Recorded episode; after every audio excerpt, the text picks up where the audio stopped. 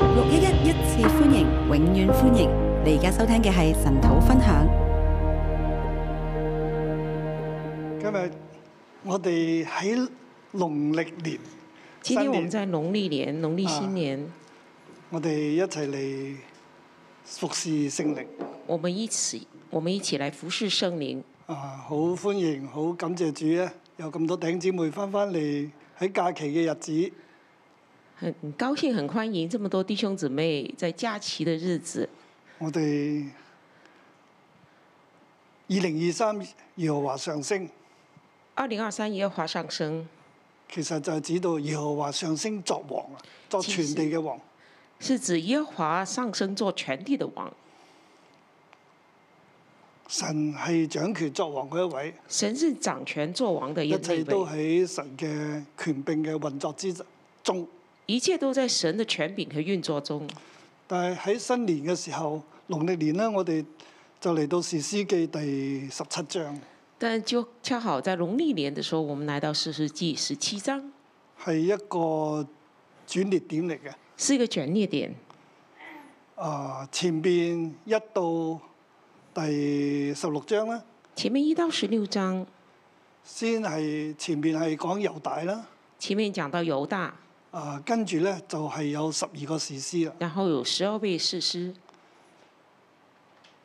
咁嚟到第十七章咧，開始有五章嘅聖經就係、士師記》最後嗰五章。那然後十七章開始，最後五章的四世紀的聖經係就係冇士師噶啦，是沒有史實的，係一個即係史詩記嘅總結啦。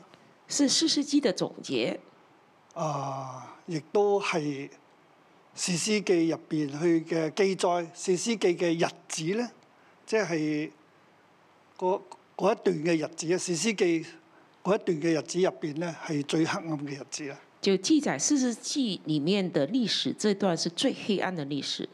但係誒哎咁啱又喺我哋新年嘅時候，我哋又會嚟到呢一章聖經。那剛好又在聖年，呃新年的時候，我們來讀這幾章聖經。我哋講二零二三嘅耶和華作王啦。我們講上二升零二作王三耶和華上升作王，咁呢度就提醒我哋，真係嘅，我哋要相信，我哋要擁護，即係我哋要擁抱耶和華作王，這裡真的是叫我們相信擁抱耶和華作王，有角聲相送，有喊聲相送，有角聲相送，有喊聲相送。我哋呼喊，我哋喜樂，我哋擁抱我們呼喊，我們喜樂，我們擁抱。慶賀，慶慶賀，我哋投入，我們投 入啊喺我哋嘅上升二零二三嘅呢一堂嗰堂信息入邊，我哋都講到咧，就係即係嗰個一個先知性行動嚟。上升二零二三那堂信息，我講到這是先知性的行動，啊，好感謝神啊！很感講謝開嗰神。堂信息啦，我自己講完之後，我自己再聽翻、再睇翻，講完那堂信息，我自己再聽，回頭再看，我自己都好多領受，好我多自得己啊也着，也是很多領受，很多得着，即係好似係係神自己講嘅一樣。好像是神自己講的。啊，我自己都知道係神，係神同大家講啦。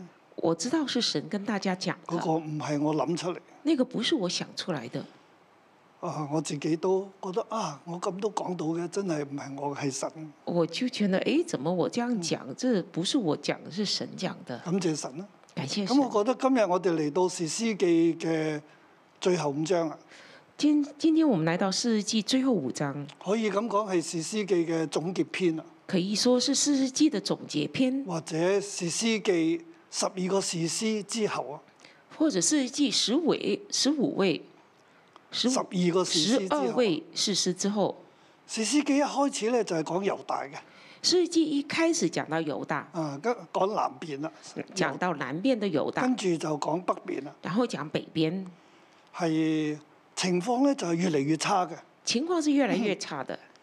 即係猶大嗰個時候已經係啊唔係好好啦，猶大那時候已經很不好了，即係南邊嘅士師啦，南邊的士師到北邊嘅士師咧就誒、呃又差啲啦，到北邊的士師就更差了。而家嚟到第十七章咧就係、最差啦。現在來到十七章是最差的。啊、神喺呢度都提醒我哋咧。神在這裡也提醒我們，啊，我哋有冇王好重要，我们有没有王很重要，有冇神作王係好重要。有没有神做王很重要。我俾佢嘅呢度嘅標題咧就係、嗯無王頓號我這裡給他的標題是“無王”頓號任意頓號任意頓號更黑暗，更黑暗，就係日子更黑暗。就是日子更黑暗如。果我哋冇神冇王，如果我們沒有神、沒有王，人就會任意而行，人就會任意而行，想點就點啦。想怎麼就怎麼樣。眼中看為你眼中想做嘅事啊，覺得好嘅你就去做啦。眼中看為好的，自己覺得好的就去做，日子將會好黑暗。日子將會很黑暗。咁人以為好嘅，其實咧好多時候都係唔好嘅。人以為好的，其實很多時候是不好的。但係喺嗰個情景當中，佢又覺得係最好嘅但在這樣那樣的情境裡面，他可能覺得是最好喎。的。啊，呢度第十七章咧就係、講米迦啦。那十七章就講到米迦，啊，米迦嘅母親啦，米迦的母親，仲有個有即係利未人啊，還有一個利未人，呢三個嘅角色，這三個角色，我哋睇到係即係好多好可笑嘅地方，我們就看到很多可笑的地方，即係好矛盾嘅地方，很多矛盾的地方。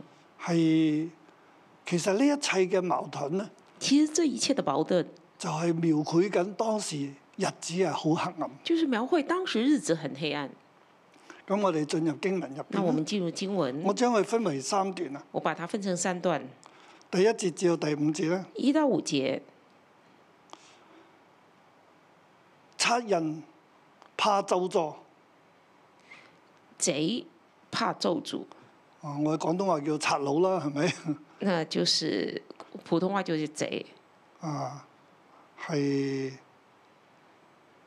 做得更錯，怕咒詛，然後做得更錯，即係佢為咗逃避一個嘅咒詛咧，為着逃避一個咒詛，佢先係做錯啦，佢就被咒詛。他先做錯了，然後被咒詛。佢為咗逃避呢個咒詛咧，他為了逃避這佢個就咒做得詛，更錯他喎。就做得更錯。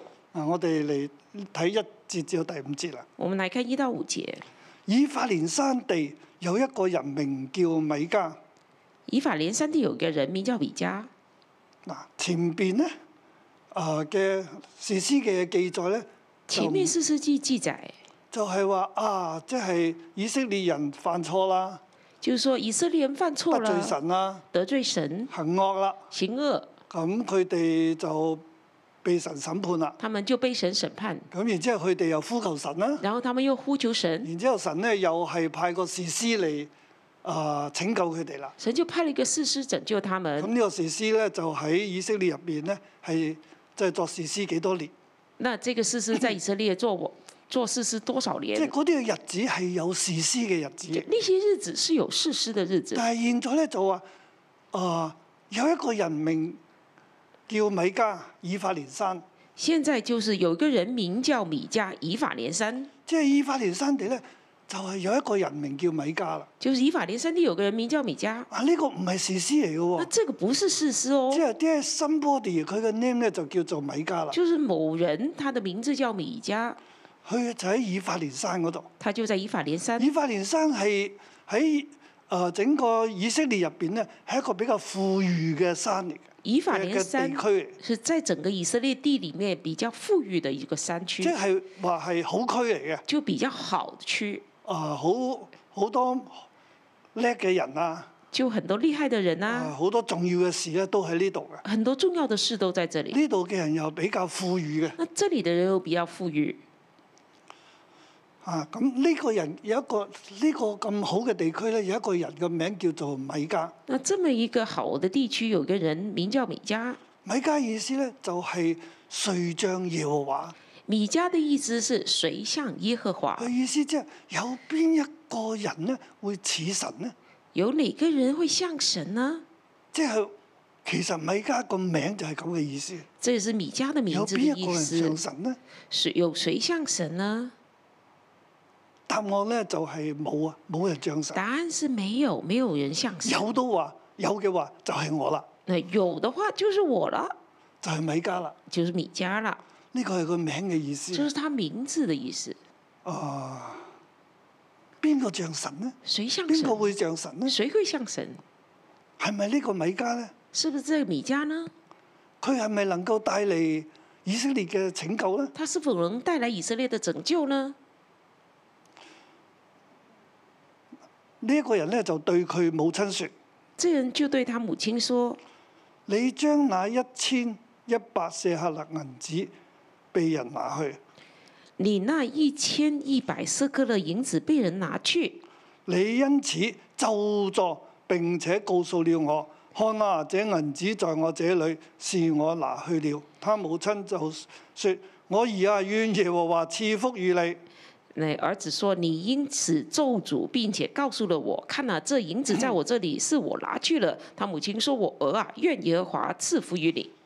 佢母親唔見咗一千一百舍客勒銀子，”他母亲丢了一千一百色克勒银子，啊、一千一百舍客勒銀子有幾多呢？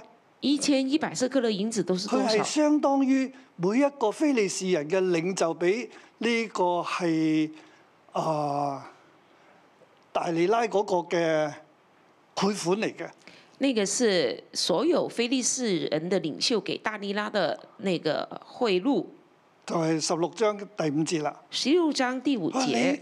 話俾我哋聽參孫嘅力氣點解咁大呢？你你们你告诉我，为什么参孙的力气那么大？我哋就每人俾你一千一百四十粒銀我子，们就每人给你一千一百色克勒银子，即係每人呢、個非利士領袖每人咧就攞咗一千一百四十粒銀子出嚟，就換取咗大利拉嘅心，就攞咗參孫條命啊！就是这非利士人领袖每人给大利拉一千一百色克勒银子，换了他的心，然后取了那所以提到一参孫千的一命百。四十粒嘅時候，誒、所以大家都會警醒啦。一提到一千一百色克勒银子，大家都警醒，即係呢啲錢係唔要得嘅，这些钱是不能要的，唔合神心意嘅。不合神心意的。但係咧，呢、呢一個嘅 米迦咧就偷咗佢媽媽一千一百四十粒銀子。但这个米迦呢，就呃偷了母亲一千一百色克勒银子，佢母親嘅錢，佢點解要去偷咧？呢、個有一個好奇怪嘅嘢。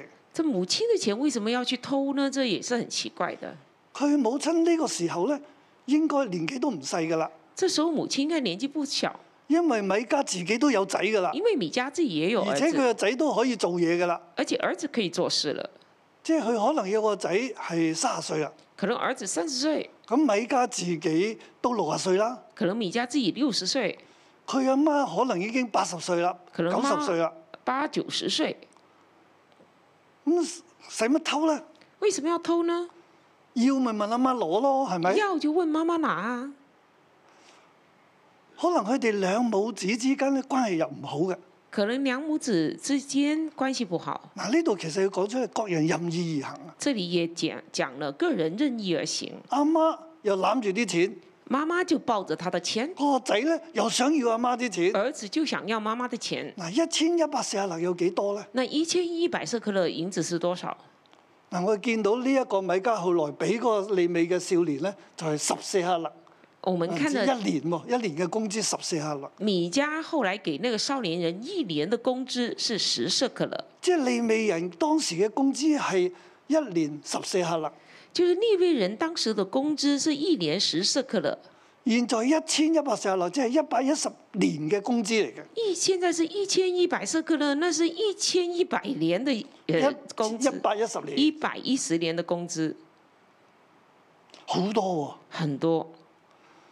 咁點解一路要用十一 repeat 緊呢？为什么用十一这样不断的讲呢？同埋十呢？还有十，因為呢，我自己猜啊，我自己在就猜係、，呢卷書寫成嘅時候呢，这卷书写成的时候，其實係喺以色列國分裂嘅時候。是写在以色列国分裂的时候。呢一個嘅羅波安呢，这个罗伯安，啊、耶羅波安啊，哎，耶路应该是耶路伯安，佢先知阿希暖同佢發一個預言啊，先知亚希卵给他一个预言，即係佢會攞，即係有十個支派咧係分咗俾佢，他有十個支派是分給他的，留翻一個支派咧係俾啊羅波安。羅留下一個支派是給羅伯安的。啊、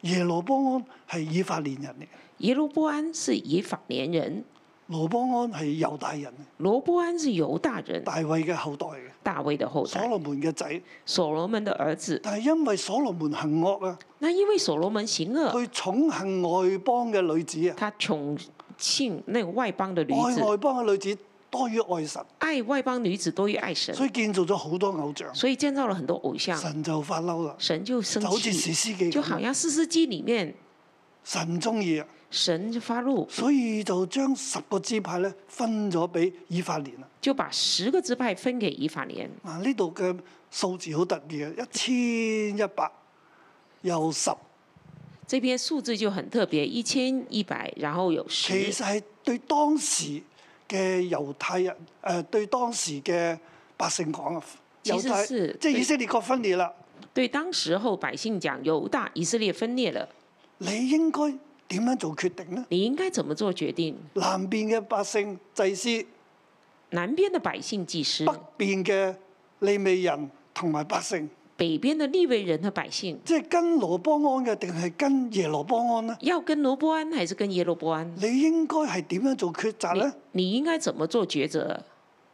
羅波安呢就好渣嘅。羅伯安就蠻差勁的，誒、呃但係咧，佢係大衛嘅後代，但是他是大衛的後佢嘅代，地方係喺耶耶路撒冷。他的地方是在耶路撒冷。耶羅波安咧喺北邊，那耶路波安是在北邊，佢係喺以法蓮山地，他是在以法蓮山地，佢又建造偶像，他又建造偶像。利未人啊、祭司啊，你應該去邊度服侍咧？利未人祭司，你們應該去哪裡服侍？當喺以色列國分裂嘅時候，你應該往哪裏走咧？當以色列國分裂的時候，你你要往哪裡當走？國家喺黑暗嘅狀況之下，你應該如何咧？當國家在黑暗的狀況下，你應該如何？猶大唔係好好，猶大不是很好，北邊咧就更唔好，北邊就更不好。人好叻，人是很棒的，很耶羅波安好叻。耶路波安是很經濟好好厲害的，經濟也很好，好有謀略，很有謀略。但係日子將會更黑暗啊！但是日子將會更黑暗。即係其實士師記咧嗰陣時寫出嚟係要讓分裂嘅啊、呃以色列同埋猶大，讓佢哋知所選擇。啊那時候四世紀將寫成是讓當時候的猶大人、以色列人做選擇。佢講到其實日子係黑暗㗎啦，其實日子是黑暗的，因為所羅門所帶嚟嘅罪，啊因為所羅門所帶下的罪。現在國家分裂啦，現在國家分裂，但係百姓應該點樣做選擇？那百姓應該怎麼做選擇？咁以至我哋今日咧。以致我們今天，我哋喺呢個世界局勢當中我，們在今天的世界局勢裡面，我哋應該點樣做選我們應擇？該怎麼做選擇？啊，唔可以再講落去，再講落去就變咗政治㗎啦。我不能再講了，再講就變講講政啊，我治。哋只係講真理啊。我們只是在講真理。嗱，呢度咧就母子之間有矛盾啦。這裡母子之間有矛盾，咁阿媽咧，其實佢又知道邊個偷咗啲錢嘅喎，母親知道是誰偷的錢所，以特登咧就喺個仔面前咧就就去發就助就助偷錢嗰個人啦。就是特意的、故意在兒子面前發咒詛，咒詛那偷錢的人。啊，咁我哋就我就唔喺呢度即係諗佢講啲咩嘢我啦。們不要想他講什麼，但係呢個米家就聽到啦。那米迦是聽到的，誰將耶和華就聽到啦，誰像耶和華這人聽到，聽到佢母親對佢嘅咒詛啊！他聽到母親對他的咒詛，嗱，呢個母親又係好任意而行嘅。那個母親也是任意而個行仔的。偷咗你咁多錢，兒子偷了你那麼多你咪錢，問佢要翻咯你，就問他要回來問啊，佢點解咧？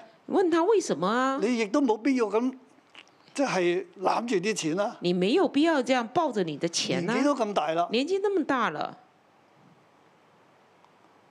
係咪計咩咧？那還要算嗎？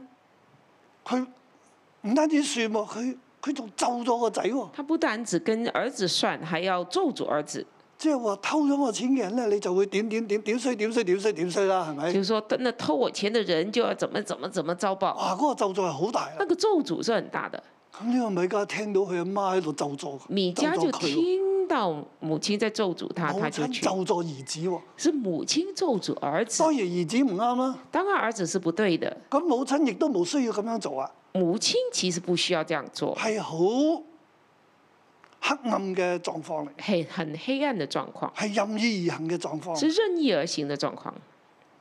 咁呢個仔見到阿媽咒咗佢啦那这个儿子看了妈妈咒诅他， ，OK，咁佢就攞翻啲錢出嚟。那 OK，他就把钱拿出来，我話呢啲係我攞咗嘅，他说：“这是我拿去的，你睇啊，喺度你看還翻俾你啦，我还给你，你唔好再咒咗我啦。你不要再咒诅我了。他母親說：我兒啊，願耶和華賜福與你。”他母亲说：“我儿啊，愿耶和华赐福于你。”嗱呢頭咒咗，嗰頭又話神祝福你喎。啊，这一边咒诅他，这一边又说神祝福他，即係咁應該點辦呢？那应该怎么办嗰、？個咒詛會唔會 delete 咗呢？那咒诅會取消嗎？我相信呢個咒詛係入咗米迦嘅心。我相信这咒詛進了米迦的心。其實後邊呢五章聖經咧都喺呢個咒詛入邊，其實後面這五章聖經都在那個咒詛下面，好慘嘅五章嚟。很慘的五章。以色列嘅歷史以色列的歷史喺兩誒、呃南北國分裂嘅時候，在南北國分裂的時候，就要進入咁慘嘅歷史入邊。就是要進入這麼慘的歷史裡面。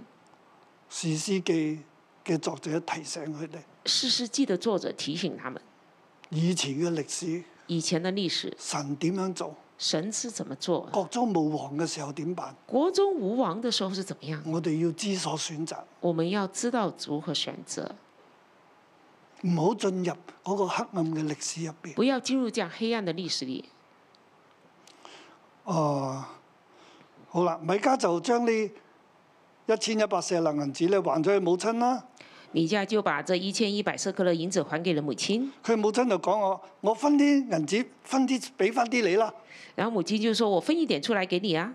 一千一百入邊咧就攞咗兩百出嚟啦。”一千一百拿了兩百出來，啊，嗰九百佢自己要咗要翻啦，呃，九百他俾自己俾要俾回翻來兩，百佢啦。把兩百還但呢給兩百退俾給你他咧，又有目的嘅喎。他把兩百給他，但是說有目的的哦，我話啊我話你誒獻俾耶和華。是獻給耶和華的，佢為你獻俾神嘅，為你獻給神的，啊唔係你獻嘅，係我為你獻嘅。 不是你獻的，是我為你獻的。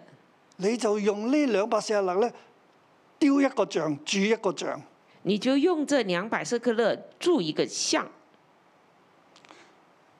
米迦咧就將銀子咧還佢母親，佢母親就將兩百四十粒咧就交俾銀像。米迦將銀子還他母親，他母親將兩百舍克勒銀子交給銀像，雕刻一個像，鑄一個像啊！雕刻了一個像，铸成一個呢像，個特別重複嘅，是特別重就係複雕一個像，雕做一個像，雕了一個鑄一個像像，哎铸成一個像，不可雕刻偶像。不可雕刻偶像。耶羅波安咧就係喺北邊咧雕刻偶像，耶路波安就在北邊雕刻偶像，然之後咧就話這是耶和華。然後就說這是耶和華。米加個名係誰是誰着耶和華？米迦的名字叫誰像耶和華？呢、個係米加啦，這個是米迦，耶羅波安是耶路波安做偶像，铸造偶像，然之後叫大家嚟拜啦。然呢後叫兩大個就家係來耶和華拜啦，。這個就是耶和華。一個喺伯特利，一個係喺但。一個在伯特利，一個是在但。啊，但當時未有名啊，就叫拉益啦。但當時候沒有名字叫拉益。啊一陣一路講落會講到嗰個歷史。那等一直往下看，就看到那段歷史，喺嗰度就鑄造金牛犢，就話這是耶和華，就在呢你邊哋拜他啦，铸造了金牛犢，就說這是耶和華，你們拜吧，你哋唔使去耶路撒冷拜㗎，你們不用去耶唔路撒好冷去猶拜，大國啊。哦你們不要去猶你大哋國。喺呢一度啦，你們在我哋這邊需要好多祭司利未人啊，我們需要很多祭司百立姓位們，你人，哋嚟呢度拜耶和華啦，百姓們，你們來這邊拜誰耶和像華耶，和華，這就是耶和華啦。誰像耶和華，這就是耶和華。其實《士師記》嘅作者話呢、個就係米迦，四世紀作者就是說，這個就是米迦，佢奪咗搶咗他佢夺母親了抢了他母一亲千一的百舍客勒，一千一百舍克勒，十個支派，啊十个支派，佢係為咗佢呢一樣嘢咧，他为了他这个，佢唔讓以色列人去耶路撒冷敬拜神，他不让以色列人到耶路撒冷敬拜佢神，自己就做偶像，他自己铸造讓偶像，人喺嗰度喺自己國家入邊嚟敬拜，叫人在自己国家来敬拜，其實就係拜偶像。其实就是拜偶像。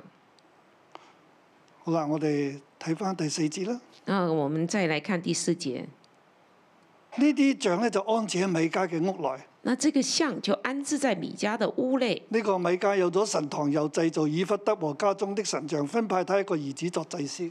这米迦有了神堂，又制造以佛德和家中的神像，分派他一个儿子做祭司。嗱，佢嘅屋企咧就變咗祭壇啦，他的家里面就变成祭就坛，變咗一個敬拜嘅中心。变成一个敬拜中心。係其實係講緊士師記啦，亦都係話耶誒呢、個耶路波安係咁啦，四世纪也是告诉当时候人，耶路波安是这样的，喺嗰度雕刻偶像啊，在那边雕刻偶設像啊立以，弗德啦，设立以佛德，設立係啊、祭司啦，设立祭司，就分派佢哋佢嘅仔咧做咗祭司。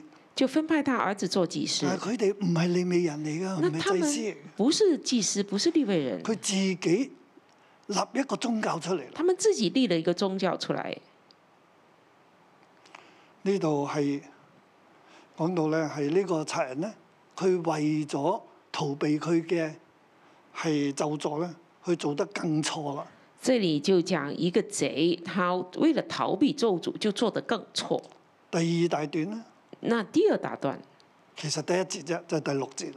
就是第第六节至一节，如果將第六節 combine 埋前面五節，亦都可以嘅。第六节分到前面第一段也是可以不過的。特別係將佢攞出嚟。我特别把它取出来，就係、嗯指出咧，國中無王咧，就日指子出將更黑暗啊！国中没有王，就更加黑暗。呢一度咁講，那時以色列中沒有王，各人任意而行，第六节，那时以色列中没有王，个人任意而行。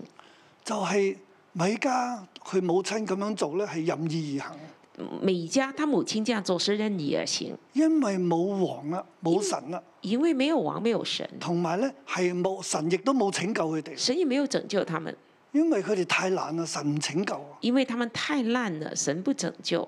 誒、啊去到一個地步咧，到一个地步，神唔再揾祭司誒呢、個士師俾佢哋。神没有兴起事师给他们，所以佢哋就而因為冇神啦，因为没有神，佢哋覺得點做就點做啦，他们想怎么样做就怎又么冇样事做，師啦，又没有事师冇，事師去幫佢哋啦，没有事师帮他们，佢哋就任意而他们行，就任意而行日，子就進入更黑暗入面，日子就进入更黑暗里面。即係母子之間可以咁樣咁大嘅咒詛同埋衝突，母子之间可以这么大的咒诅和冲突，可以話呢邊又咒詛，嗰邊又祝福㗎。这边咒诅，那边又祝福，並且咧話我俾翻錢你，又唔係俾你嘅喎，然后就说我把钱退给你，但又不是的。呃即係佢佢母親咧就話啊，即係一部分咧，我為你獻俾神咧，你去做個偶像啦。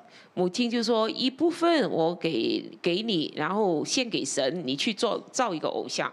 其實做偶像係最錯噶啦，其实造偶像是最错的，偷嘢已經係啊違背律法啦。偷东西已经是违背律法，咁你做偶像更係違背律法那啦。铸造偶像就更是违背律法，各人就任意而行。个人任意而行啊。咁呢度我哋就要反省，那这里我们要反省，今日有今天冇神喺我哋當中作王咧？有没有神在我们当中作王？你行事嘅原則係點咧？你行事的原则是怎么样？係咪你中意就做咧？是不是你喜欢就做？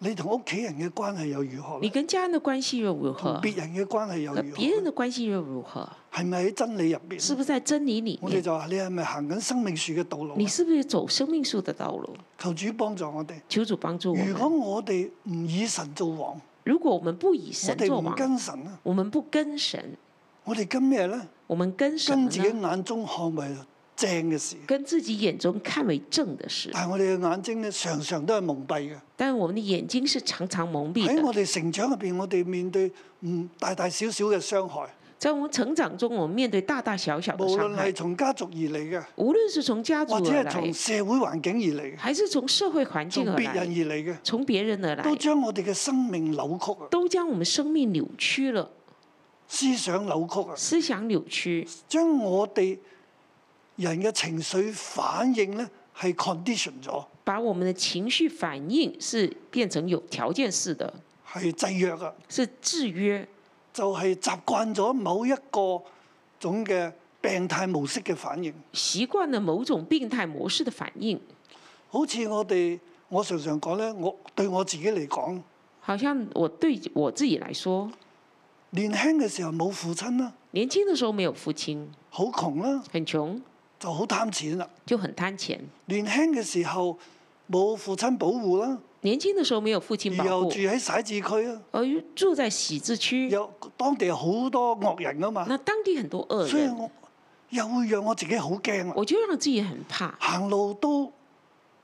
我成日講笑話就行路咧，我成日執到錢嘅，我說我走路常撿到錢，因為咧唔睇人嘅，一味都不只看有人，睇地下只是看着地上，咁啊會見到錢啊嘛，那就會看執到錢錢啊啊，就會一撿方面有執到錢錢梗啊。係好啦，那撿到因為錢冇當然零用好，錢噶嘛，只有靠執嘅啫。因為沒有零用錢，那只能靠撿第的。二咧就係、你唔可以抬頭咁樣第睇，二就是你不可以抬頭向上看，嗰啲人啊，那些人僆仔會眼超超，呃那個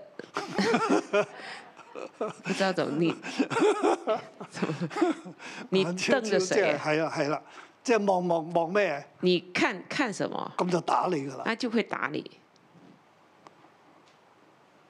即係所以係好自卑，所以很自卑，好恐啊懼。很恐但懼。呢啲成為我嘅個性喎，那這也就成了我的個性，我叫制約式喎。我叫稱之為制約式，即係其實因為嗰啲嘅條件環境造成，因着那個條件環境造成的。咁自己又好唔滿足那喎。自己又很不滿哦好唔足滿，足又點咧？那不滿足又怎麼辦？又會進入更唔好嘅反應模式入邊就會喎，進入更不好的反應模式，就會手淫啦。就會手淫，你冇滿足啊嘛，因為沒有滿好足，壓抑啊嘛，很壓抑，睇嘢又歪啦，看見東西又歪的，又會係真係好嬲啦，又會裡面很有怒氣，但係又唔會正面嘅表達或者慢慢講啊，又不會正面表達或者慢慢好講，嬲唔敢講，好壓抑，很生氣不敢講，很壓抑。但係到一個地步就爆出嚟啦。那到一個地步就爆發了。我係咪講緊你呢？我是不是在講你啊？其實好多人都係咁。其實很多人都是這樣。嗱，我哋係喺嗰啲嘅狀況之下，我們是在那種狀況下，但係我哋要有神嘅拯救，但是我們要有神的拯救，神幫我哋揾我哋行翻愛與信任嘅路，神生命找樹我的路們，幫助我們走回到愛我與哋信先至任的能夠路，脱離。我們才可以脫離。如果我哋唔以神做我哋嘅王，如果我們不以神做我們的王，我哋任意而行我們任意而行，就係好扭曲啦。就是很扭曲。你覺得唔啱嘅，你覺得啱嘅嘢其實係唔啱嘅。你覺得對的，其實是不對的。咁你要求自己咧，亦都係咁樣誒、呃歪嘅去做嘢，你要求你又覺自得己啱嘅。這樣歪着做事，你覺得是對的，你要對別人亦都係咁嘅，你對別人也是。而別人咧唔係你咁嘅時候，你又好唔得嘅，那別人不像你這樣，你也因不為你覺行，得咁樣先至係啱嘅。因為你覺得這樣才對。各人任意而行，個人任意而行，你唔係行真理啊，你不是行真理，你係行你按你自己扭曲嘅諗法，你是按你自己扭曲的想法，咁樣去與環境去互動，那樣與環境互動，與別人去互動，與別人互動，咁樣去做事做人，這樣做事做人，整個社會咧就更黑暗。整個社會就更黑暗。所以喺《士師記》後邊呢五章入邊咧，就係好多好衝突、好矛盾嘅嘢嘅。所以《四世紀》最後這五章裡面就很多衝突，很多矛盾，並且偷啊、搶啊、殺啊，都是偷啊、搶啊、殺啊，因為各人任意而因為行。個人任意而行。嗱，我求主幫助我哋啦！求主帮助我我们，哋真係要知道自己嘅歪曲，我们真的要知道自己的歪曲，歸翻正，向翻神。能够归正，能够向神。求主祝福我哋今年啦！啊求主祝福我们今嗱，第年七節至到第十三節就係尾啦，七到十三节就就最係后一呢段第，三大段啦。这是第三大段。啊！利未人竟然願意受雇於小偷嘅祭壇，啊逆位人竟然愿意受雇于这个呃小 Oh 偷小偷的祭坛，即係話咧，當時嘅人咧，就是当时候的人，有啲嘅祭司利未人有些祭司立位人，真係遠，佢會離開猶大，他们真的会离开犹大，去到伯特利，去到伯特利，去到拉益去到拉邑但呢個地方但这个地方，受雇於耶羅波安，受雇于耶罗伯安，喺嗰度有更好嘅待遇，啊在那边有更好的待遇，就好似現在佢講緊咧猶大一個嘅利未人。现在就像他讲的，这里犹大的一个立位人，佢喺猶大呢個地方失業啊。他在犹大这个地方失业了。羅波安唔係好睇重嗰個嘅聖殿啊。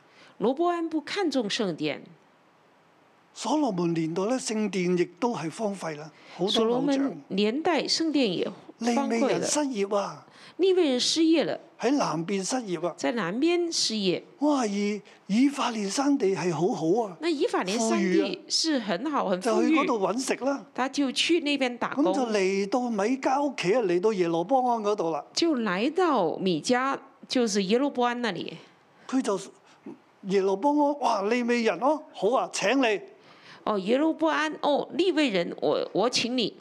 呢、個利未人原本係猶大嘅。这个利未人原本是犹現在大的，嚟到以法蓮，现在来到以法莲，受雇於耶羅波安。受雇于耶路伯安。耶羅波安就每年俾佢十四下勒，耶路伯安就每年给他十舍克勒银俾一子，套新衫佢，一套新衣服，仲有俾嘢佢食。还有给他吃的。哇！嗰即係話咧， 嗰十四下勒就光袋㗎啦，那十色克勒你就进袋口袋，呃，进就是你啊都唔进使使赚錢的，㗎啦，即呃，係都不你有得用，食、有得着啦，其有得他都住不啦。用花錢的，都是有吃有用的。哇！利未人覺得好喎、利未人觉得很好啊，於是佢就喺度服侍嗰個用偷嚟嘅錢所做嘅偶像，於是他就服侍那用偷來的錢所铸造的偶誰像，像耶和華？得罪耶和华，誰像耶和華谁像耶和华？呢、個就係耶和華。这个就是耶和华。利未人就係以偶像作神，利未人就以偶像做神，係咪有更黑暗啊？是不是有更黑暗？利未人喎、利未人都會咁嘅，还会这样，利未人就情願與呢一個米迦耶羅波安同住啊。利未人就情愿与那人，就是耶罗波安同住。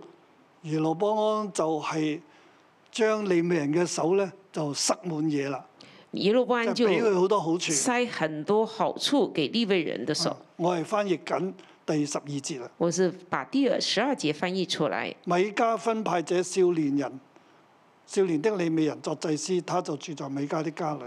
十二节，米迦分派这少年人的利未人做祭司，他就住在米迦的家里。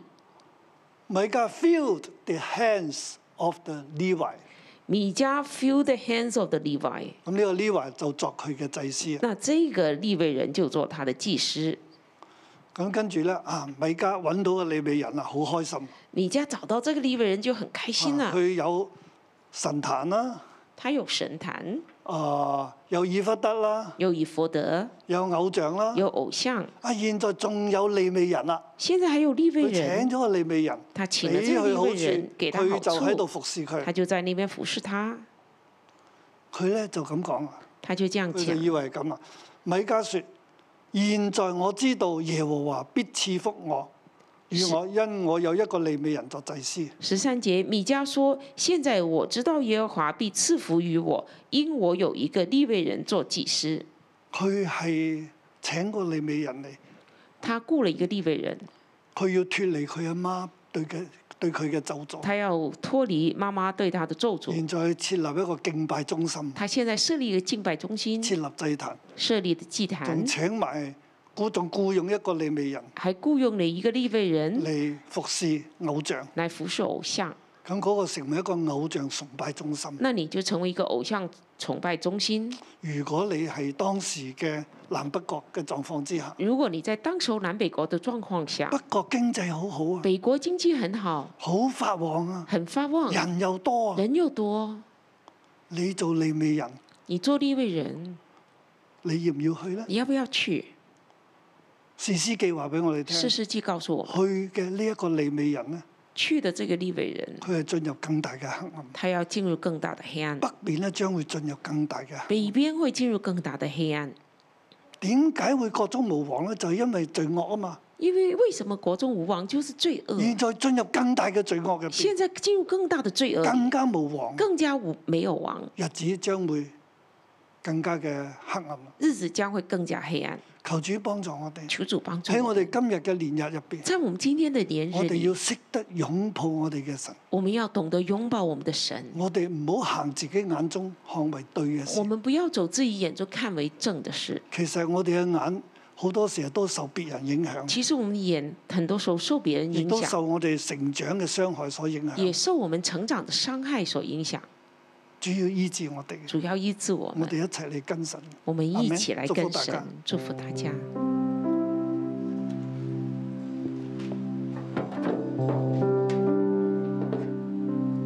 哈利路亞，弟兄姊妹，我哋一齊站立，讓我哋咧一齊敬拜我哋嘅神。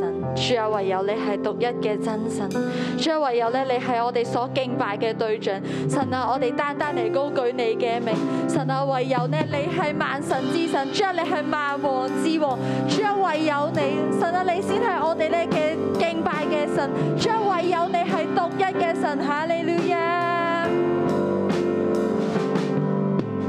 坐在宝座上，圣洁羔羊，我们夫妇敬拜你，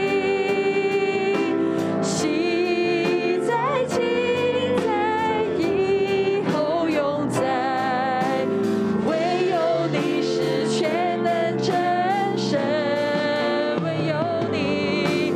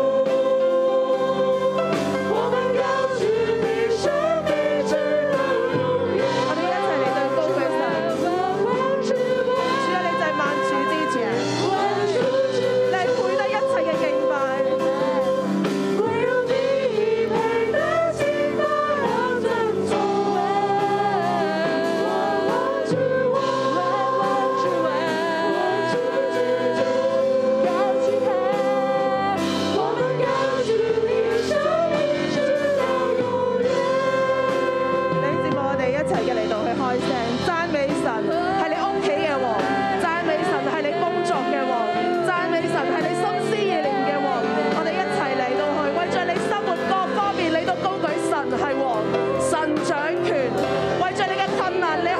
啊啊，啊啊啊啊係冇啊！主啊，唯有你啊，唯有你係神，唯有你配得為神，配稱為我哋嘅王。主，我哋讚美你，我哋俯伏你讚美你，我哋全人敬拜你讚美你，我哋要以你為我哋生命嘅主，生命嘅王。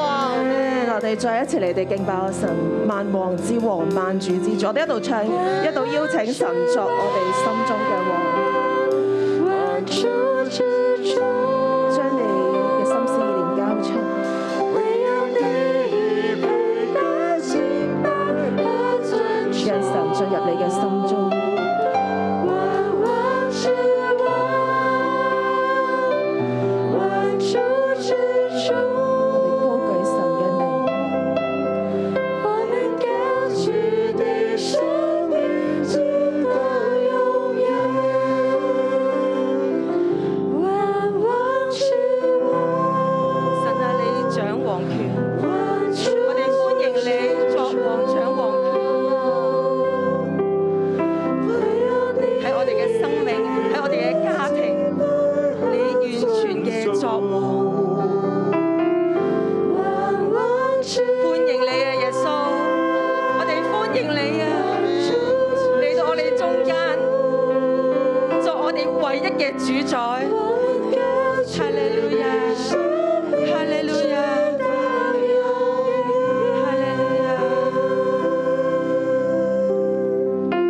今日咧嘅經文透過咧一對嘅母子講出咧當嘅時代咧嘅扭曲。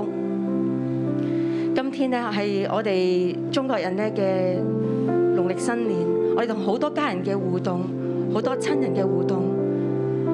我咧邀請我哋嘅弟兄姊妹，你都去思想一下，喺我哋同嘅家人互動裏邊，好似咧經文嘅第六節咁樣講，那時以色列人中沒有王，各人任意而行。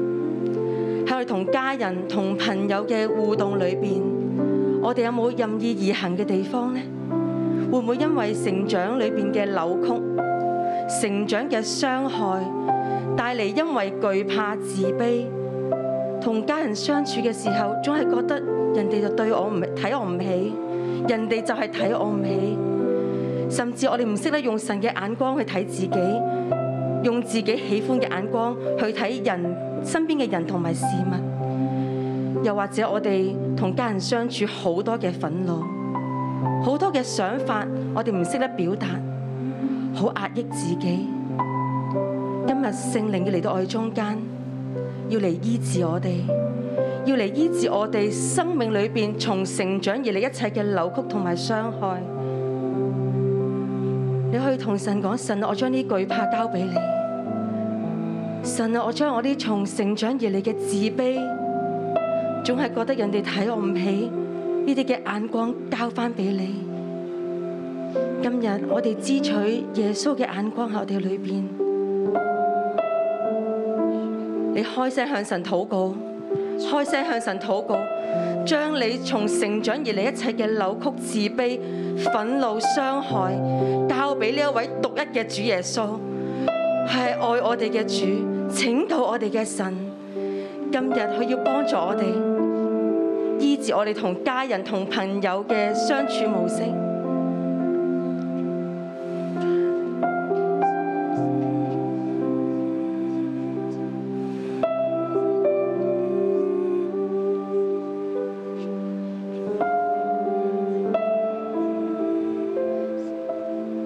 特別咧呢幾日，你同家人相處，可能有啲嘅狀況發生咗，你交俾耶穌，你求耶穌醫治你。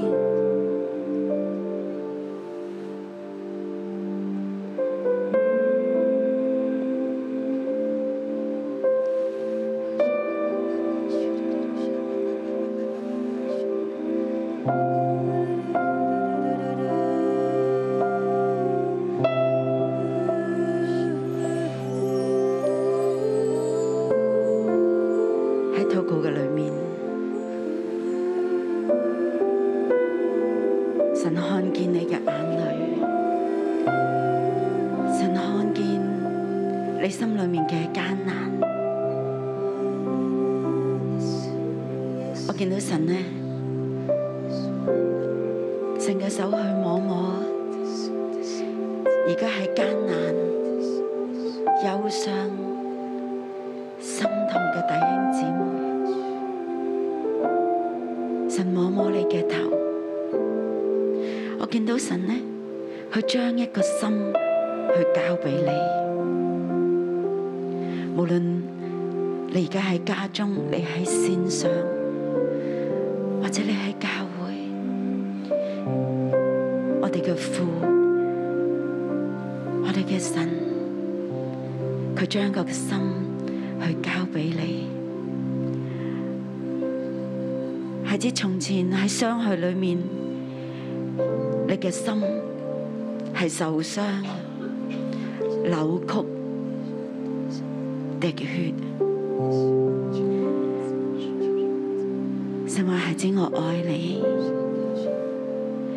孩子，我愛你，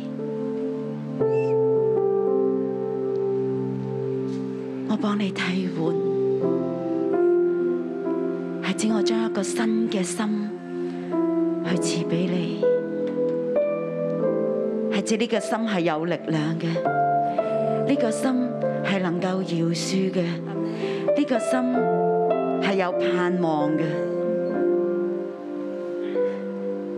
神話孩子，從今天開始，從今年開始，不再一樣。孩子，以我為你嘅王，以我為你嘅父。孩子，我去拖帶你，寶貝你。神，我多謝你，讚美你。願每一位弟兄姊妹喺今年嘅裏面，佢哋嘅生命不再扭曲，讓我哋每一個人嘅生命不再扭曲，讓我哋嘅情緒反應不再扭曲。主要讓我哋一切嘅怒氣、歪斜到完全嘅離開我哋嘅生命。主要你讓我哋嘅眼目、我哋嘅眼光係看得準嘅。你將愛與信任去賞賜俾我哋，你將生命樹去賞賜俾我哋。頂姊妹，我哋去呼求啊！呼求從神而嚟嘅愛與信任，嗰一份嘅力量，嗰一份嘅信任。去領受愛，去領受愛。神今天要將愛俾我哋嘅時候，我哋嘅生命就能夠恢復，我哋嘅生命就能夠恢復。神你將愛嚟充滿我哋每一個，將我哋願意選擇信任，神我哋願意選擇信任。神啊，讚美你，因為有你嘅時候，我哋生命再不一樣。我哋唔再喺病態嘅模式裏面，我哋要走出嚟，我哋要改變，我哋要正面，我哋要選擇生命樹嘅道路，我哋選擇愛同埋信任，離開離開我哋舊有嘅病態模式，我哋要進入正面正面嘅裏面。係啊，聖靈多謝你光照我哋，主啊，讓我哋睇見睇見自己嘅歪斜，睇見自己嘅扭曲。主啊，呢個係你嘅恩典俾我哋睇見。主啊，我哋唔需要咧再好自然咁反應咧係一啲錯誤嘅模式。我哋今日知道啦，我哋亦且有力量，我哋知道你愛我哋，你明白，你接納我哋，並且你加力量俾我哋，係你先嚟愛我哋，讓我哋能夠咧去接受、接納我哋自己。接納我哋自己，主，我哋相信你，我哋相信你，我哋捉緊你，我哋要擁抱你，我哋要跟隨你，我哋要放低，我哋要放低呢一切嘅扭曲，放低呢一切嘅傷害，奉主嘅名宣告饒恕，奉主嘅名宣告我要得醫治，我哋要捉緊你啊，主，求你嚟捉緊我哋，捉緊我哋，讓我哋一齊嘅高飛，讓我哋一齊嘅嚟跟隨你，哈利路亞。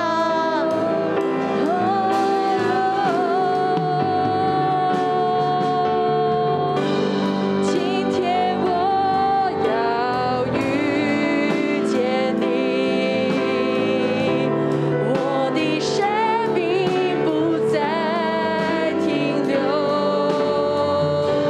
诚实面对自己。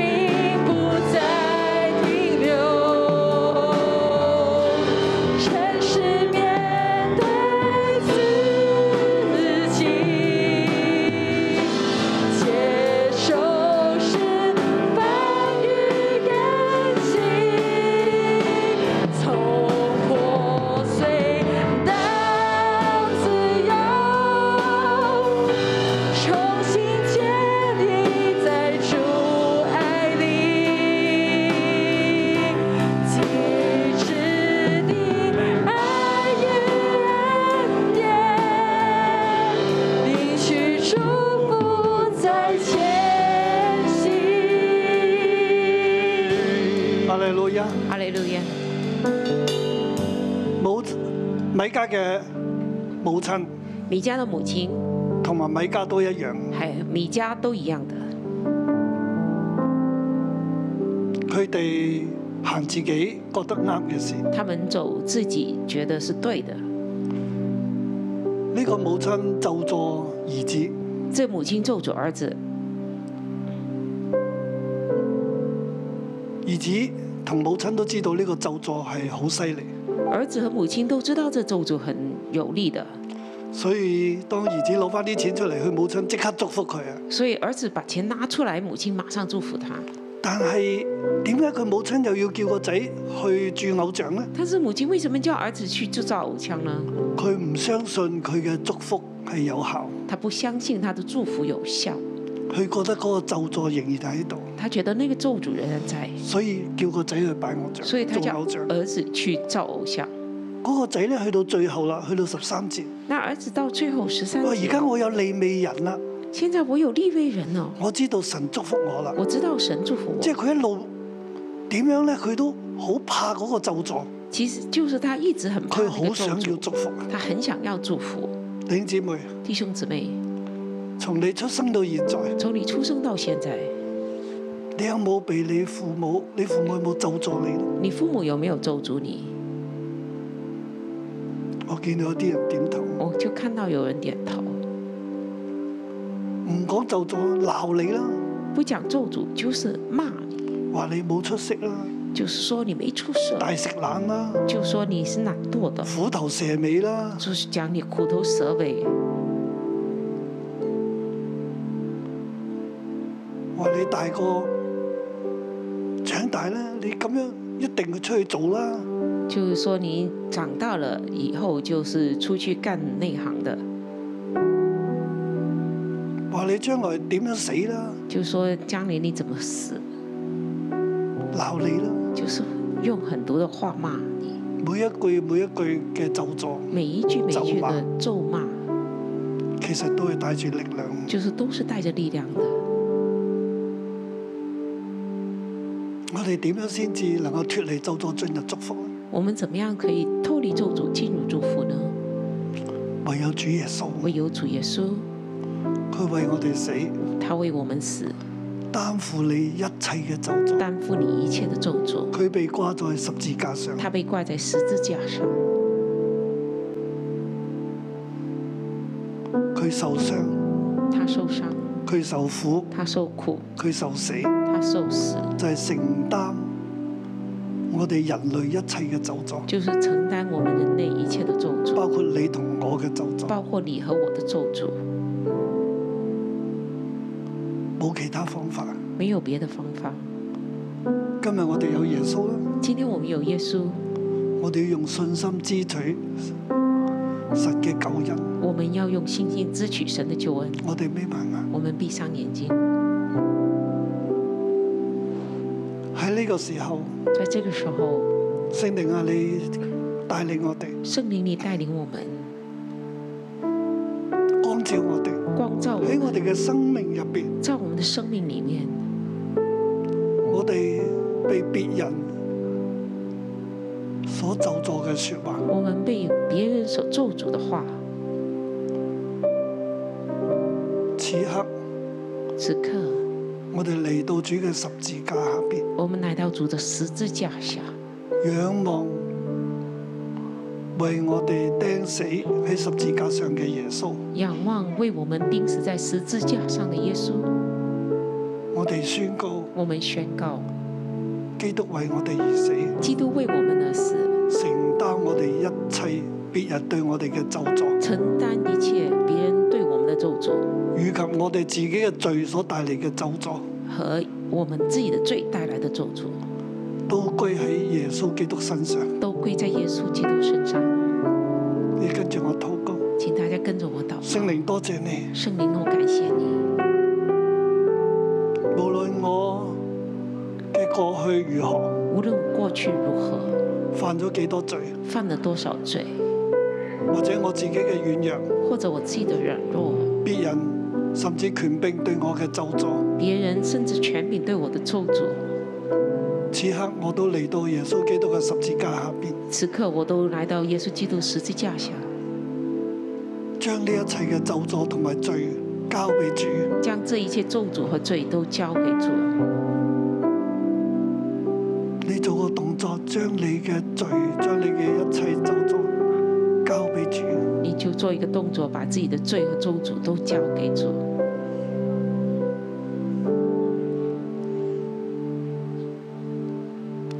聖靈將基督所流嘅寶血，圣灵将基督所流的宝為你血，所流嘅寶血，救贖你嘅寶血，为你所流的宝血救赎你的宝血厚，厚塗抹喺你身上，厚厚涂抹在你身上，除去你一切嘅咒詛。除去你一切的咒诅。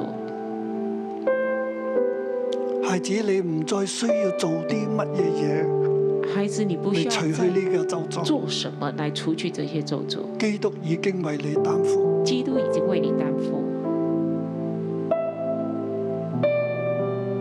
將你嘅信心仰望神，将你的信心仰望神，耶和華作王，耶和华作王，佢掌管一切。他掌管一切，任何嘅咒詛唔可以再臨到你身上。任何的咒诅不可再临到你身上。我奉耶穌基督嘅名宣告，我奉耶稣基督的名宣告，你對基督嘅信心你对基督的信心叫你得救。叫你得救，耶和華拯救你，耶和华拯救耶和你。華嘅心意、祝福嘅心意完全成就喺你嘅生命入耶面。和华祝福的心意完全成就在你身上。